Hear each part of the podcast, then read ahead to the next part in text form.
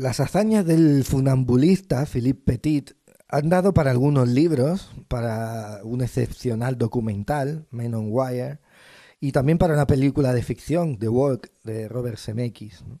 Ah, pero ninguna de estas obras puede compararse a la imagen real de Petit caminando sobre un cable de 200 kilos de peso, que fue fijado con un contrapeso de 8 metros de largo y 25 kilos de peso entre las Torres Gemelas una proeza, una hazaña que sucedió una mañana de agosto de 1974 y que de algún modo es una imagen muy potente y muy visual y, en cierto modo muy didáctica de lo que se nos dice en Hechos 27.33, que voy a leer en la versión de la nueva, en la nueva versión internacional. Es una expresión que utiliza Pablo ahí, que y Lucas, por extensión, como autor del libro, con la vida en un hilo.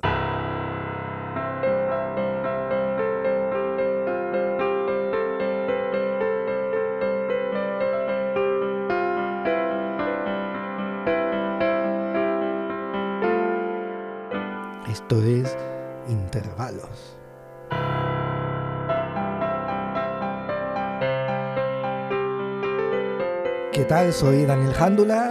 Este programa lo produce Suburbios, plataforma cultural y editorial. Y eh, emitimos tanto en Protestante Digital como en una red muy intricada y llena de gente fabulosa de emisoras locales. Eh, existen mil formas de estar al borde del abismo. Eh, existen naufragios, hay cuerdas que se rompen, accidentes, fortuitos. Eh, también hay acusaciones infundadas, es otra forma de abismo. Eh, existen penas de prisión, existen enfermedades incurables. Y mm, uno cuando lee la Biblia se da cuenta de que está llena de todas esas y muchas más situaciones extremas. Pero lo más curioso, lo que uno descubre de verdad cuando pasa un tiempo continuado en su lectura, es que los protagonistas de esas situaciones, los que verdaderamente las sufren, no son precisamente los enemigos de Dios o quienes reniegan de Dios o los que viven de espaldas a Él. Son quienes peor viven estas situaciones límites al borde del abismo, pendientes de un hilo, son precisamente quienes siguen a Dios. Ah, yo creo, yo siempre recomiendo a cualquier artista que lea el libro de Philippe Petit, Alcanzar las nubes. En España, y creo que para Latinoamérica también está con ese título editado por Alfa Decay. Eh, y no recomiendo el libro porque esté precisamente bien escrito o porque la historia en sí sea magnífica, que lo es. En realidad lo recomiendo por lo que cuenta acerca del precio que Philippe Petit tuvo que pagar por ejecutar su obra. A cambio de esos asombrosos 45 minutos sobre un hilo a 400 metros de altura, que aparte de riesgo evidente, eh, pasó por una época, por una década de preparación que, le arruinó económica, eh, social, eh, matrimonialmente. En fin, aparte de todo eso, Philippe Petit pasó semanas en prisión aunque bien es cierto que pudo conmutar parte de la pena eh, por servicios sociales, eh, atravesó un divorcio.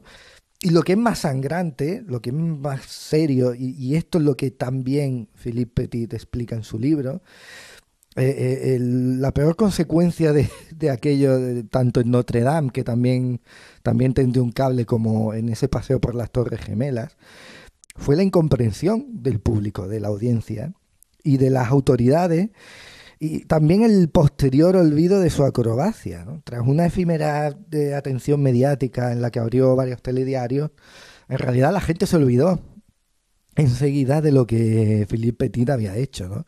Después de ese maravilloso espectáculo tan extraño, tan marciano realmente, tan, a veces podríamos decir que tan absurdo, Mm, lo que vino fue el olvido. Y eso fue un poco lo que mm, peor llevó Philippe Petit de todo. evidentemente algo quedó de todo aquello, especialmente entre eh, las personas que lo presenciaron en directo, que estuvieron allí aquella mañana de agosto del 74. también quizá para los policías que le detuvieron, ¿no? Cuando él, él acabó la maniobra. De hecho, ninguno se atrevía a ir a por él, claro, porque el, hombre estaba allí en medio de, las Torres Gemelas, suspendido en el aire por el cable, a ver quién, era el guapo que se atrevía a, subirse con él, ¿no? Eh, eh, Petit se lamentó que se lamentó de que después de haber dedicado al mundo todo lo que podía dar de sí, después de haber dado todo lo que él era, eh, lo primero que le preguntaran fue ¿por qué? ¿Por qué has hecho eso? Y yo creo que uno no se convierte del todo en un creador, en un escritor, un artista, un músico, uh, un podcaster. uno, uno no, lo, no, se convierte del todo en, en, algo de esto hasta que no le formulan una pregunta tan inoportuna y a menudo tan absurda y tan carente de sentido como esa. ¿Por qué? ¿Por qué lo hacen? ¿no? Es frustrante realmente cuando te piden que explique algo que has hecho porque el arte, como señalaba el título de un libro de Hans Ruckmacher, muy conocido en España, no necesita justificación para su existencia. Eh, eh, eh, cualquier acción artística o barra creativa o creadora tiene su propia dignidad, no, no requiere de un aparato explicativo. Por otro lado, esta historia de Felipe Petit nos enseña que más vale poder contar con algo más que solo con tu arte para dar sentido a tu vida.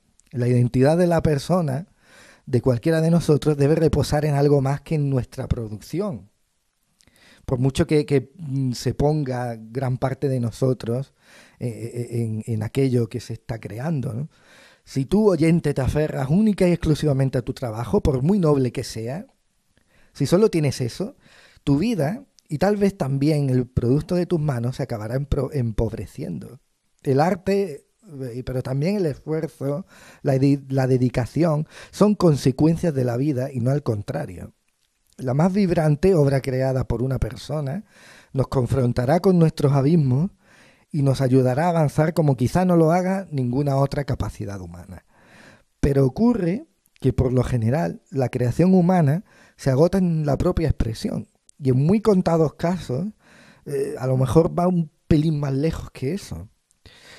Por eso, lo que sobresale, lo trascendental, ocurre que llega a sorprender incluso a quien lo ha hecho. O sea, muchas veces quien lo hace no es consciente de la, de la trascendencia de su acción. Y por eso, precisamente, deja de tener sentido preguntarnos por qué. La insuficiencia del hombre, del ser humano, y de todo lo que hace con sus manos es central en, el mensaje bíblico y sobre todo en el apartado de la caída. ¿no? es posible la compasión si uno no se ha sentido verdaderamente vulnerable. Tú no puedes dar sin aprender lo que significa tener una carencia. Por eso creo que un seguidor de Cristo debe evitar la idea de presentarse como portavoz de un conjunto robusto de valores o como poseedor de una lógica irrebatible. Si alguien incide en mi debilidad, percibo de manera contundente el vértigo del peligro, o, si bien me invade la, duda a diario, es más que probable que me encuentre más cerca del Evangelio de lo que yo pensaba. El, el que lleva el Evangelio, el portador del Evangelio, es débil. Y aquí ocurre algo que se puede considerar insólito. Pablo diciendo a los demás que se tomen un respiro, ¿no? a pesar de, todo lo que concebimos de Pablo como, como gran hombre que, no se cansaba nunca, que no dejaba de que no dejaba a nadie en paz prácticamente, ¿no? él, insiste en, hablar de que el poder de Cristo se manifiesta en la debilidad del hombre. Eh, y eh, aquí al final del de, libro de Hechos, en, Hechos 27, eh, es muy curioso ese momento ¿no? en el que recomienda a Pablo a los demás que se tomen un respiro, que, que, él ya sabe que están al borde del abismo, que están a punto de desfallecer, ¿no? dentro de ese ayuno, ¿no? que están como bien cuenta la nueva versión internacional, ¿no? Con esa expresión, están con la vida en un hilo, ¿no? Bien, tras dos semanas de sufrimiento cualquiera necesita un descanso. eh, siempre, yo siempre personalmente había, tomado a Pablo como alguien ah, exageradamente apasionado, ¿no? Como alguien que vive por y para eh, su tarea, que está centrado implacablemente en su labor, ¿no? Y no se me había ocurrido hasta que llegué a este pasaje que mm, él pudiera pensar en el hambre de los demás, cuando precisamente hay tantas cosas de las que ocuparse, ¿no? Pero bueno, esto es culpa mía, no, del texto bíblico. Del mismo modo, plantear que las cosas se vuelven imposibles, eh, como andar sobre un cable, eh, eh, se puede convertir en una fantástica excusa para no hacer nada, o también para centrarnos únicamente en lo imposible. Y lo imposible, aunque nos cueste reconocerlo, puede convertirse en un ídolo tan engañoso como cualquier otro.